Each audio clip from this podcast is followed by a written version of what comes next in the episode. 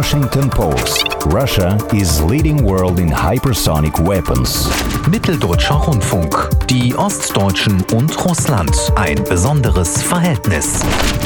الشرق الأوسط روسيا تستعرض عضلات أسطولها البحري 人民日报是语见的俄罗斯民族。 Svenska Dagbladet. Putin vill öka Rysslands makt steg för steg. Инопанорама. Все самое актуальное глазами мировых СМИ. Здравствуйте, это подкаст «И на СМИ». И сейчас расскажем о том, что в прессе США и Евросоюза тема Алексея Навального остается основной. Всякий раз, когда речь заходит о России и о ее отношениях с Западом.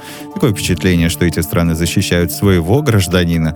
Повторив высказывания западных дипломатов, которые почти под копирку потребовали немедленного и безоговорочного освобождения Алексея Навального, газеты сейчас немного призадумались, а что дальше? Новый пакет санкций против России в ближайшее время должен обсуждаться в США, но американская торговля с Россией и так ничтожно мала. Обсуждать же антироссийские санкции в ЕС в тот самый момент, когда Евросоюзу может понадобиться российская вакцина, как-то неловко. Остается изощряться в самых неожиданных предложениях персональных санкций. Об этом и не только расскажет обозреватель и на СМИ Дмитрий Бабич. Здравствуйте, Дмитрий. Здравствуйте. Вы читали американскую и европейскую прессу, все Прессу, это время? да. Ну вот э, ваша последняя фраза, да, насчет того, какие могут быть санкции наложены, а вроде бы американцам неудобно накладывать, потому что и так очень небольшая торговля у России и США, ну, в сравнении с той торговлей, которая у нас с Китаем, с Евросоюзом и даже с той же Украиной, на самом деле, сохраняется достаточно значительный объем торговли, а США она небольшая. Но что придумали американцы? Вот я цитирую вам статью Томаса Фридмана, это такой очень известный колумнист Нью-Йорк Таймс, и он пишет, какое поступило предложение. Э, Предложение поступило из Лондона от Владимира Ашуркова, того самого э, человека, который вот раньше работал, если не ошибаюсь, с Альфа Групп, потом увлекся революционным движением. Ну и вот недавно показывали его видео с иностранными разведчиками. Э, Так вот, то, что пишет Фридман о предложении Ашуркова, это покруче, чем видео с иностранными разведчиками. Я вам цитирую вот эту колонку в Нью-Йорк Таймс э, Томаса Фридмана. Проживающий в Лондоне Ашурков рассказал о письме, которое он направил президенту Байдену. В этом письме Ашурков призывает Байдена ввести санкции против 35 россиян. Ашурков утверждает, что все эти люди обеспечивают путинских любовниц и их родителей, а также путинских детей яхтами, квартирами, а также работой с многомиллионной зарплатой. Конец цитаты. Вот какие потрясающие идеи. Но я так и вижу родителей путинских любовниц, которые пользуются яхтами. Вот, Да. вот такая потрясающая совершенно тирада. Мы ее э, с Послушайте, интересом это читали. авторитетные, подсмеивались «Нью-Йорк Таймс». э, авторитетные СМИ «Нью-Йорк Таймс». Вот в том-то и беда, Обычно. что сейчас э, Запад находится в такой фазе своего развития, мы ее, мне кажется, проходили в раннем Советском Союзе, когда идеология достаточно радикальная настолько давлеет над людьми, что э, люди, которые совсем недавно высказывались ответственно, были уважаемыми учеными, журналистами, вдруг начинают говорить очень примитивно как-то, понимаете, да? А, то же самое было, ну вот после революции 17 года все эти профессора Московского и Петербургского университетов, ну, кроме тех, которые заняли позицию вот никакого сотрудничества, значит, с большевиками, да, но многие же, большинство, начали нести невероятную чушь про классовую природу там римского права, если человек Мгм. занимался римским правом. Ну, то есть Про э, то по прощено. поводу «Нью-Йорк Таймс» не стоит удивляться, да? Вот, К сожалению, ну, потому что, ну, сейчас это одна из самых идеологизированных газет в США, а, при том, что у газеты действительно славная история, и э, у нее был авторитет. Сейчас э, ее, у меня такое ощущение, в США читают как газету «Правда» в позднем Советском Союзе. То есть это жуткий язык, но это то, что будет предпринимать власть в ближайшее время, понимаете, да? То есть, когда «Нью-Йорк Таймс» недавно сообщила, что э, будет организовано судебное преследование всех людей, которые хоть близко находились рядом с Капитолием во время вот этого нападения, всем стало ясно, что это будет очень сурово, да, действительно до 15 лет, а некоторым и до 20 лет тюремного заключения. Вот. Mm-hmm. Но э, насчет Навального Нью-Йорк Таймс тоже выступила со статьей, более, я бы сказал, аккуратной, осторожной, Э, э, просто изложила основные события, но при этом дала как бы вектор, как, как наша газета «Правда», значит, в конце Советского Союза. Э, газета пишет, нынешнее решение суда отправить Навального в места не столь отдаленные удаляет его голос с политического ландшафта России – но есть надежда, что это же решение гальванизирует его сторонников и объединит российскую оппозицию вокруг фигуры господина Навального. Конец цитаты. То есть на что надеются западные, на самом деле, и дипломаты, и пресса, да, а, когда Навальный приехал, но один из расчетов был, что, может быть, опять а, его не посадят, уже сколько раз он получал всякие условные сроки, да, э, очевидно, у него все-таки какая-то поддержка в верхах была. Когда же его все-таки посадили, то расчет был на мощные, просто все сметающие протесты. Э, чтобы понять, почему э, такая была надежда, нужно читать в западную прессу и США, и ЕС последний год. Они постоянно говорили, что в России кризис, Путин не справляется.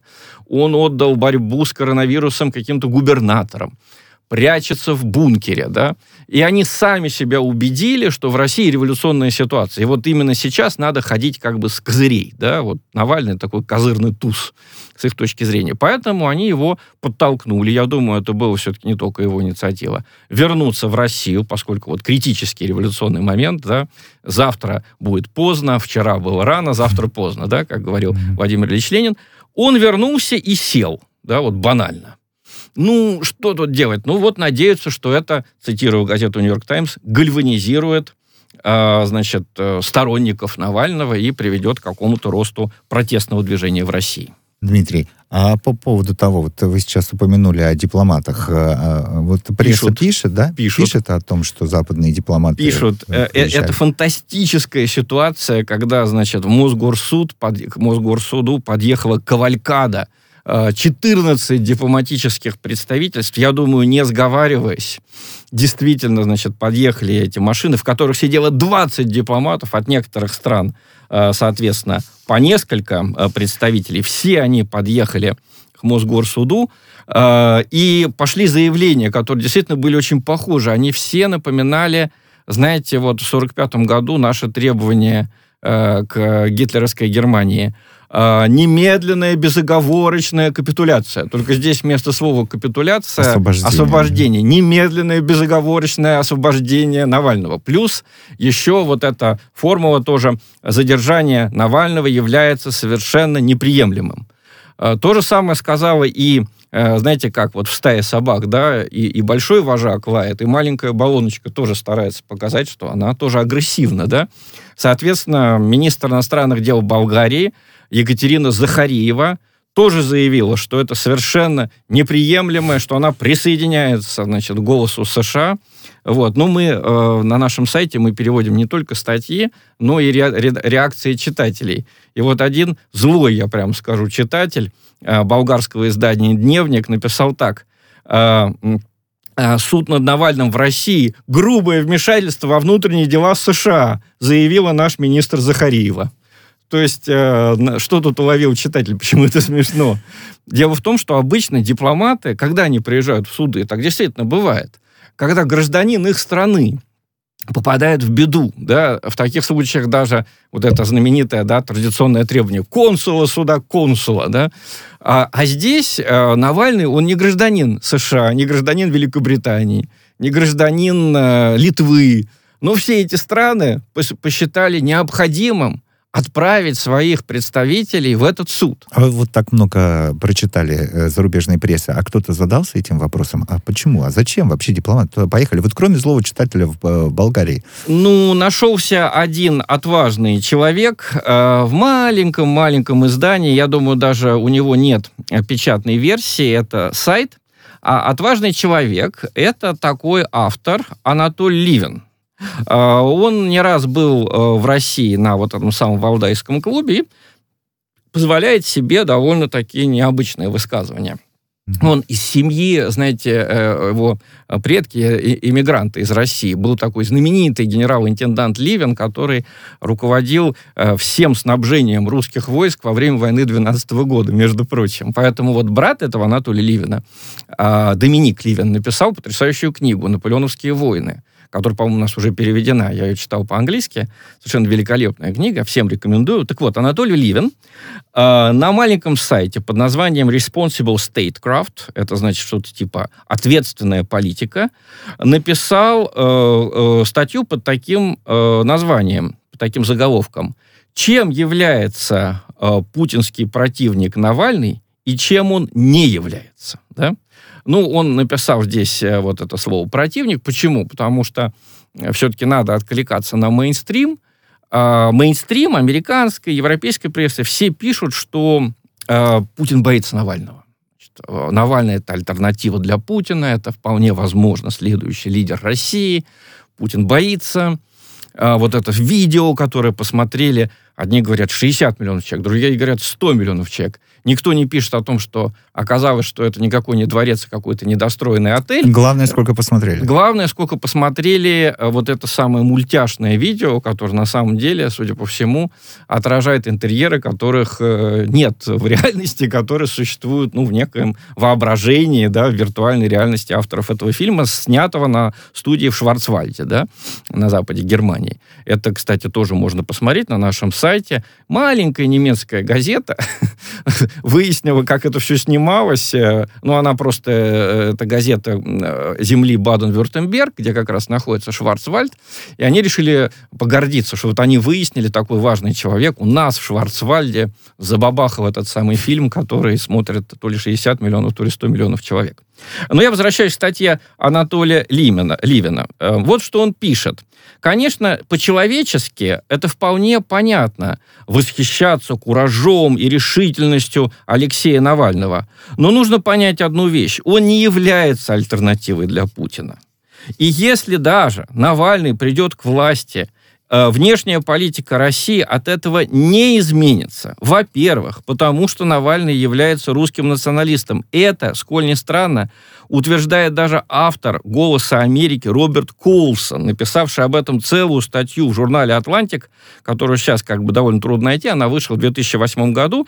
Вот этот самый Роберт Коулсон, работающий на, э, в общем-то, ну, такую антироссийскую пропаганду, он, тем не менее, тогда разобрался, тогда было начало карьеры Навального, он собрал все его э, заявления о кавказцах, да, вообще о тех, кого он называл черными, да, вот, и, и Анатолий Левин всех их приводит и говорит, что вы, как бы, считаете этого человека каким-то антирасистом, значит, либералом, альтернативой для Путина. А во-вторых, Анатолий Левин пишет, что, э, значит, э, Навальный действительно осуждал э, вмешательство России в ситуацию в Сирии, когда мы откликнулись на просьбу сирийского правительства, но он делал это, э, пишет Анатолий Ливин, если по, вдуматься, по тем же основаниям, на тех же, по тем же причинам, на тех же основаниях, на которых Трамп возражал против американского военного присутствия в Сирии. Что это не наше дело, да, это просто э, другая чужая земля, не надо там терять силы и солдат. Вот. Но, видите, это одна статья, вот, которую мне уж удалось найти, более-менее э, приличная, адекватная, да, адекватная, да. и она вышла на очень маленьком сайте Раньше вот Анатолий Ливина печатали и в «Спектейторе», и в других изданиях. Теперь видно, после того, как он вот стал высказывать такие неортодоксальные с западной точки зрения взгляды, вот теперь он на сайте Responsible Statecraft. А скажите, а что пишут а, о неких э, персональных а, санкциях? Вы уже упомянули немного о них. Ну, э, это не, не сегодняшнее э, как бы изобретение, да, э, сама мысль э, о том, что можно победить вот э, этот самый российский режим, э, нанося санкции, нанося удары, так сказать, не по площадям, не по каким-то торговым контрактам, а вот по личностям. Вы знаете, это, в принципе, просто соответствует сегодняшней западной идеологии. Она немножко, немножко напоминает большевизм. В каком плане? Ну вот, э, у большевиков, э, если помните, они хотели изменить весь мир, да, мировая революция, смена режимов, на сегодняшнем языке выражаясь. И обязательно был угнетенный класс, ну, у большевиков это были вот пролетарии, да, а, и класс, который угнетал, а, в отношении которого допустима жестокость. Поэтому мы имеем право иметь всякие ЧК, значит, да, значит, внешнюю Красный разведку, террор. красный террор и так далее. Это буржуазия. Она угнетала, а, значит, угнетала пролетариат.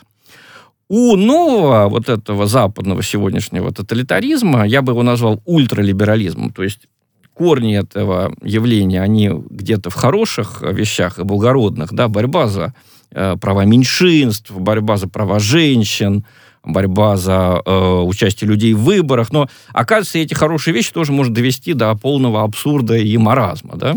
А вот там угнетенный класс – это, значит, расовые меньшинства, сексуальные меньшинства, активные феминистки, вот они угнетены, а угнетают их олигархи олигархи это вот не просто а, богатые люди, да, потому что есть богатые люди, которые нам, ультралибералам, лояльны, и мы их не трогаем, да, какой-нибудь Джефф Безос, владелец, mm-hmm. владелец Вашингтон а, Пост, самый богатый человек на земле, и мы его оставляем в покое.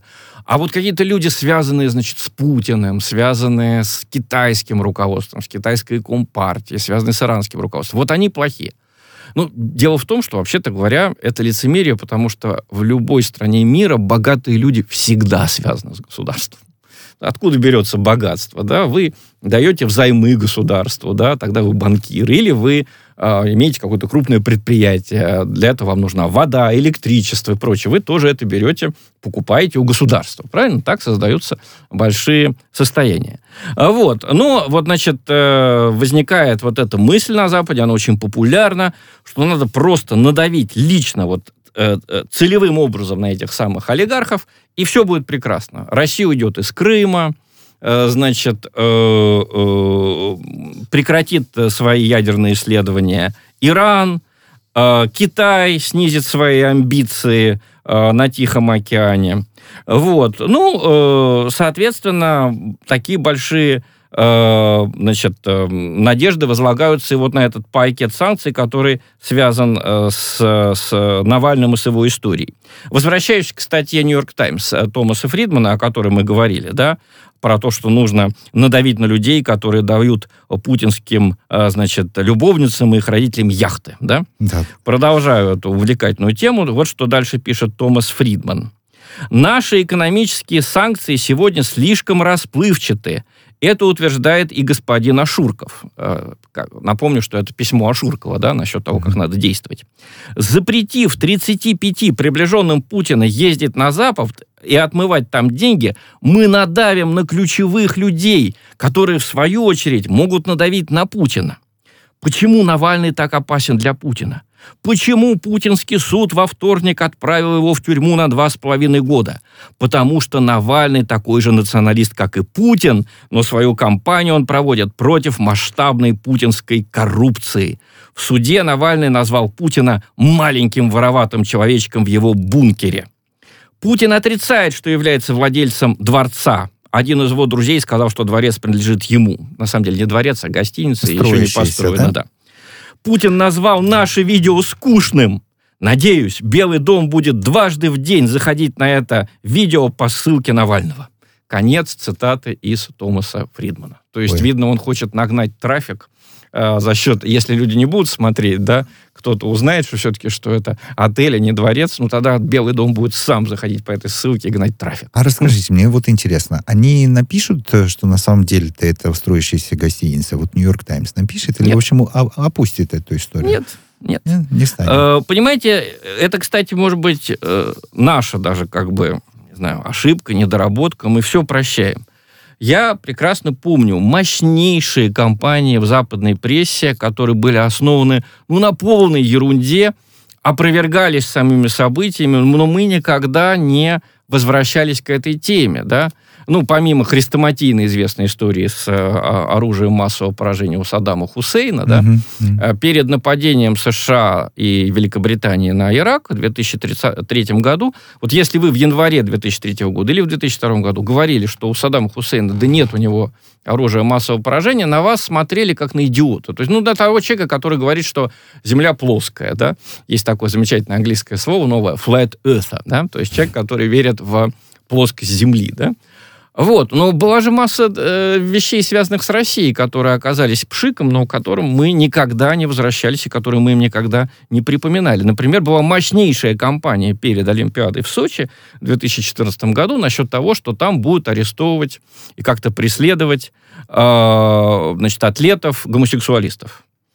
Откуда взялась эта безумная мысль? Вот я до сих пор не знаю, и интересно было бы выяснить. Э, Появился вот этот... э, Сначала было объявлено, что будут Олимпийские игры в Сочи, да? Через два месяца, по-моему, в 2012 году, за два года, да, а, появился вот этот закон о защите э, несовершеннолетних от э, пропаганды нетрадиционных сексуальных отношений. Два месяца все было тихо. Потом какая-то умная голова, то ли в Вашингтоне, то ли в Лондоне, связала вот эти две вещи, и началась истерика, что опасно ехать на эти Олимпийские игры, геев будут арестовывать и подвергать э, преследованию по этому закону. И истерика продолжалась все время до самых игр, да.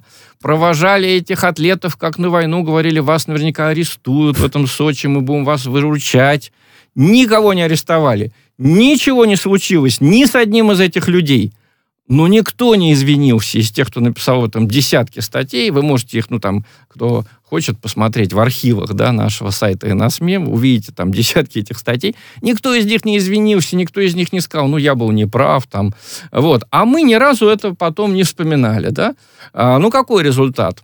Будет новая какая-то еще провокация придумана, да? И безнаказанность А же вот, полная. как ответит э, Россия, по-вашему, вот сейчас? Россия, знаете, я заметил, отвечает делами. Ну, например, э, э, помимо США, это же видно, да, активно по Навальному высказываются и члены Евросоюза.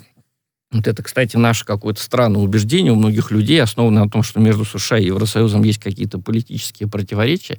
И не знаю, откуда наши германисты или специалисты по Франции это взяли. Ну, может, Деголь или там Вилли Брандт, они рисковали что-то говорить, да, против США, но э, Вилли Брандт умер 26 лет назад, а Деголь 50, да, уже надо понять, что этого нет. Э, Евросоюз сейчас полностью в отношении России идет в кильваторе США и даже еще резче, да, высказывается, потому что вот эта ультралиберальная идеология там не менее популярна, чем в США. Так вот, э, насчет Евросоюза идут все эти заявления, но не идет речи о санкциях на данный момент, может быть, потому что сейчас главный скандал в Европе это все-таки с вакцинами. То есть, а вдруг оказалось, что Еврокомиссия провалила кампанию по закупке, подготовке вакцин для, вот, собственно, континентальной Европы. Возник скандал между Британией и Евросоюзом, потому что вот эта компания AstraZeneca, э, британско-шведская, э, оказывается, англичане заранее законтрактовали определенное количество вакцин. Они просто раньше обратились. Они обратились в июне, а Евросоюз почему-то подписал свои контракты в августе. И теперь AstraZeneca говорит, кто раньше подписал контракт, тем мы в первоочередном порядке и дадим эту вакцину. А оказалось, что ее производят э, на заводах в Бельгии, то есть в, Е- в сердце ЕС, да, ее производят меньше, чем планировалось. То есть э, планировалось 80 миллионов, дадут 31.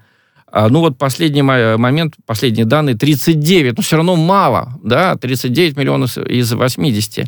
И тогда Евросоюз сказал, а вы эту вакцину произведете, а мы не дадим вам ее вывести. А мы ее оставим себе. Вы ее втихую вывозите и про- продаете, очевидно, по более дорогой цене э, Британии и каким-то третьим странам. Ну, это вообще, извините, просто Советский Союз. То есть э, талоны может еще на эту вакцину вводить, да?